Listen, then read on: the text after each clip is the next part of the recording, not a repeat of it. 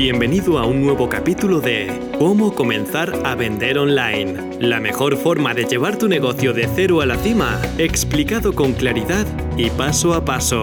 Estás escuchando a Pepa Cobos.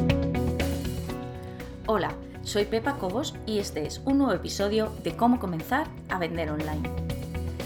Ahora tenemos ya creado nuestra web, se supone que hemos creado nuestra web, tenemos claro a qué cliente nos estamos dirigiendo, quién es nuestro cliente ideal, tenemos bastante claro por qué hacemos lo que hacemos, cuál es nuestra visión, cuál es nuestra misión, también tenemos más o menos claro cómo es nuestro branding, es decir, nuestra imagen de marca, qué es lo que queremos mostrarle al mundo de nosotros y llega el momento de decidir cuál va a ser nuestro contenido.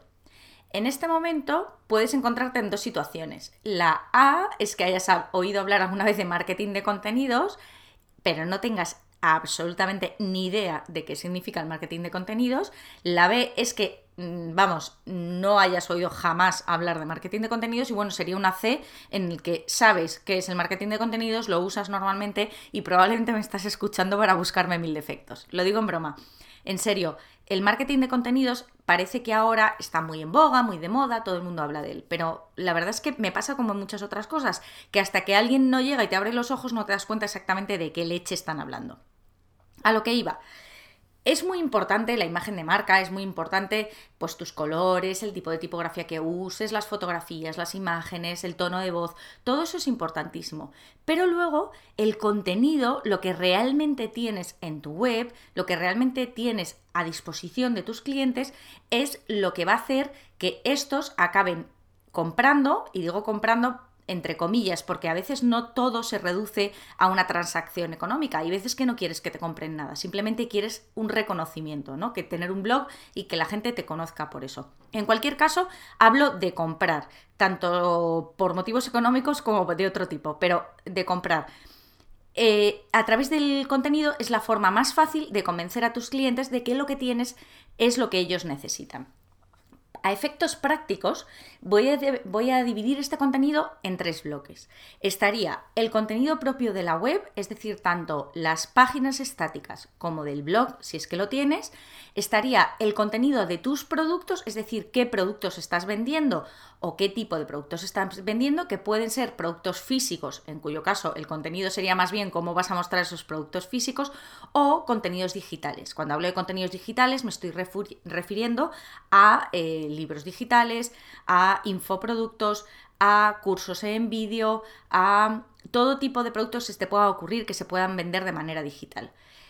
Eso sería el segundo bloque. Y habría un tercer bloque que sería los contenidos que compartes en redes sociales. Entonces, quiero diferenciar bien estos tres bloques porque lo que voy a hacer es dedicar el capítulo de hoy a la parte de contenido puro y duro de la web y vamos a dedicar los dos siguientes, uno al contenido de tus productos y otro al contenido de tus actualizaciones en redes sociales. Vamos entonces al contenido de la web. En el contenido de la web ya hemos explicado que tendría que haber contenido independiente para las páginas, es decir, para las distintas páginas en las que haya tu web, por ejemplo, acerca de mí, contacto, la página inicial y luego, por supuesto, un contenido que se vaya actualizando en el tiempo, que normalmente suele ser un blog. Si no tienes blog en tu web, a lo mejor es momento de que te preguntes si lo necesitas. Es una manera estupenda de conectar con tu cliente ideal, es una manera estupenda de mantener enganchada a la gente. Y es una manera estupenda de utilizar el marketing de contenidos, porque de esta manera estás generando contenido nuevo cada cierto tiempo. Es verdad que es más complicado, y probablemente estés pensando, ya, pero es que tengo que mantenerlo, tengo que escribir cosas, o tengo que grabar vídeos, o tengo que grabar audios, ya, pero es la única manera de hacer que la gente entre a formar parte de tu universo, entre a formar parte de ti y te acabe comprando. Vuelvo a repetirte que cuando digo comprando no me refiero solo a transacción económica, a lo mejor lo que quieres es reconocimiento, en cualquier caso estás vendiendo algo y es lo que quieres que los demás compren. Entonces, vamos a suponer que tenemos claro las páginas que vamos a tener en nuestra página web. Y entonces ese tipo de páginas, cada una llevará un contenido diferente. Pero lo que me interesa ahora es el blog, el contenido que vas actualizando en el tiempo. ¿Cómo puedes crear un plan que te permita tener contenido suficiente, que te permita tener contenido fresco cada X tiempo y que te permita además mantener enganchado a tu público ideal. Bueno, pues mi consejo es el siguiente. Lo primero que tienes que hacer es, conociendo perfectamente la gente que te sigue y el tipo de voz que quieres usar, coge lápiz y papel y vamos a hacer un brainstorm, que realmente, bueno, una lluvia de ideas. ¿Qué vamos a hacer? Vamos a ver de qué trata tu blog. Te voy a poner un ejemplo práctico. Imagínate que yo tengo una web en la que voy a vender productos eh, para comida sana, que ahora se lleva mucho. Bueno, pues ¿qué haría? Sería coger un papel y decir, vamos a ver, Dentro de la comida sana, vamos a organizarnos, me da igual que sea, por meses, por trimestres, cada dos meses, como a ti te venga mejor. Pero vamos a efectos prácticos, vamos a organizarnos, imagínate, por meses. Igual es más fácil hacerlo por trimestres y no por meses, pero imagínate que fuera por meses. Bueno, pues ¿qué haría yo teniendo una web de productos sanos, de, de cocina sana? Lo que vamos a hacer es decir, por ejemplo, en el mes de enero, ¿qué frutas y verduras hay de temporada? Bueno, pues imagínate, pues la fruta y verdura del mes de enero sería esta, esta y esta, las espinacas y las cebollas, por ejemplo. En julio sería el melón y la sandía. En septiembre, lo que fuera. El caso es que vamos a dedicar cada mes a un tema determinado. Estoy hablando de frutas y verduras porque mi blog es de una temática que tiene que ver con la comida. Lógicamente, si tu blog fuera de mm, organización de eventos, pues probablemente a lo mejor divides en trimestres y tienes el último trimestre del año que te vas a dedicar a cómo organizar fantásticamente una cena de Navidad en tu casa, el trimestre de comuniones que va a ser sobre cómo organizar la mejor comunión del mundo, el trimestre de verano que será las estupendas bodas que puedes hacer, pero ya vas cogiendo un poco el sentido de lo que quiero decir. Lo que quiero es que hagas empezamos de más grande a más pequeño. Entonces, lo más grande son las 12 ideas fundamentales que vas a tratar en tu web. ¿Por qué? Porque nosotros queremos mantener una un hilo de unión, una estabilidad en todo el contenido de nuestra web. Entonces, lo mejor para no perdernos es decir eso. Bueno, pues el año lo he dividido en tantos segmentos. Me da igual que sean 12, que sean 4, que sean 6, como tú veas, pero en tantos segmentos. Cada uno de esos segmentos va a tener una temática determinada. Una vez que tenemos la temática de cada uno de esos segmentos, vuelvo a mi ejemplo anterior, imagínate que yo mes a mes he cogido el mes de julio y he dicho, hablando de comida, que eh, la temática va a ser melón y sandía y frutas de verano. Bueno, pues entonces, cogiendo esa temática grande, voy a hacer en mi lluvia de ideas varias ideas posibles que tengan que ver con esa temática. En mi caso sería ensaladas maravillosas eh, para usar el melón cómo hacer sopas frías con sandía. Eh, no lo sé, un montón de cosas, da igual. 25 ideas que se te ocurran. Probablemente si eres un experto, bueno, o un experto, o sin tener que ser un experto, te apasiona la materia sobre la que estás hablando, que lógicamente debería pasar porque para eso es tu web y tu blog y se supone que es una pasión, lo vas a tener muy fácil. Es dedicarle un poco de tiempo y empezar ideas, ideas, ideas, ideas, ideas, sin filtro, da igual. Luego ya iremos quitando las cosas que no nos encajen. Una vez que tengamos en la parte de arriba nuestros segmentos del año, tantos segmentos, tantas ideas. Dentro de cada segmento, un montón de ideas para cada uno. Bueno, pues con todo ese montón de ideas, lo que tenemos que hacer es desechar las absurdas, obviamente, y una vez que nos quedemos con las que valen, Tendremos que ver que va a haber ideas que van a ser muy sencillitas, que a lo mejor las podemos recrear en un post de muy pocas palabras. Va a haber ideas que a lo mejor nos va a venir bien en formato vídeo.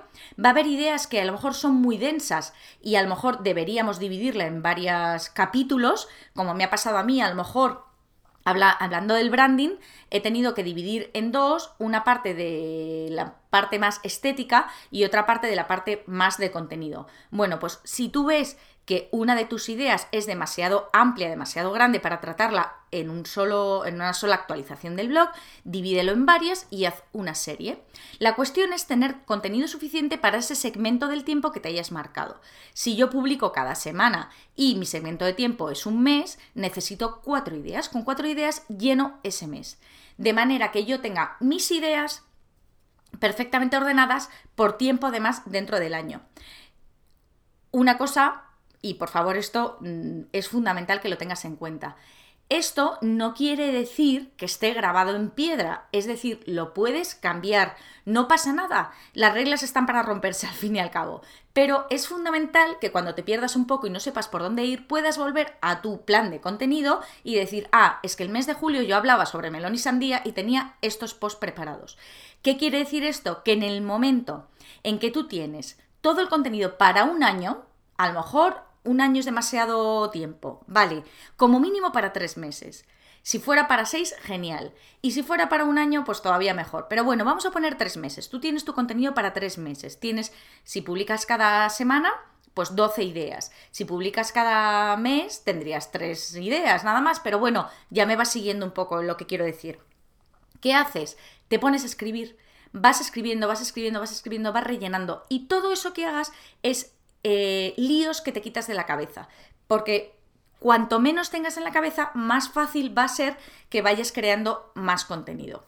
Entonces, ¿cómo hacer todo esto? Bueno, pues yo utilizo una plantilla que tengo en Google y que voy a compartir contigo, que puedes acceder a ella a través de pepacobos.es barra 14, el número 14, y entrarás en una plantilla que es una hoja de cálculo en realidad en la que yo voy apuntando todas las ideas que se me ocurren por meses, después voy eh, todas las ideas que se me ocurren para cada uno de esos meses y al final tengo un calendario en el que voy colocando cada una de esas ideas cuando quiero que se publiquen. Hay muchísimos plugins, por ejemplo, para web que te pueden ayudar. Hay uno que te voy a dejar también el enlace que es un calendario para WordPress, especialmente se llama Editorial Calendar, es decir, calendario editorial, y que lo que te permite es ver el mes en una rejilla y poder mover los posts de un día para otro a los días que quieras publicar. La cuestión es ayudarnos lo máximo posible para dejar poco espacio a la improvisación.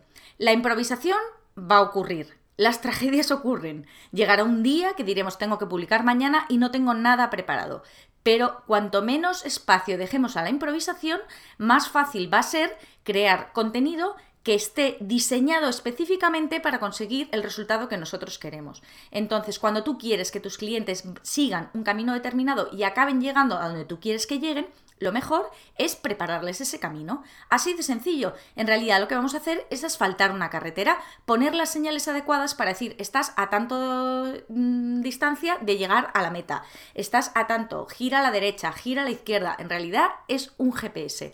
Nuestro plan de contenidos va a ser el GPS que van a seguir, que va a seguir tu público ideal para llegar a una meta determinada que eres tú el que la has marcado. Entonces, te vuelvo a repetir, fundamental este plan de contenido para tu blog y para ayudarte puedes entrar a pepacobos.es barra 14, el número 14, y desde ahí acceder a la hoja de cálculo que te he dicho, de manera que puedas tener un plan de contenido diseñado y ayudarte de esta plantilla para que no se te quede nada ahí en el aire. Lo dejamos aquí, espero que te haya gustado, un saludo y muchas gracias.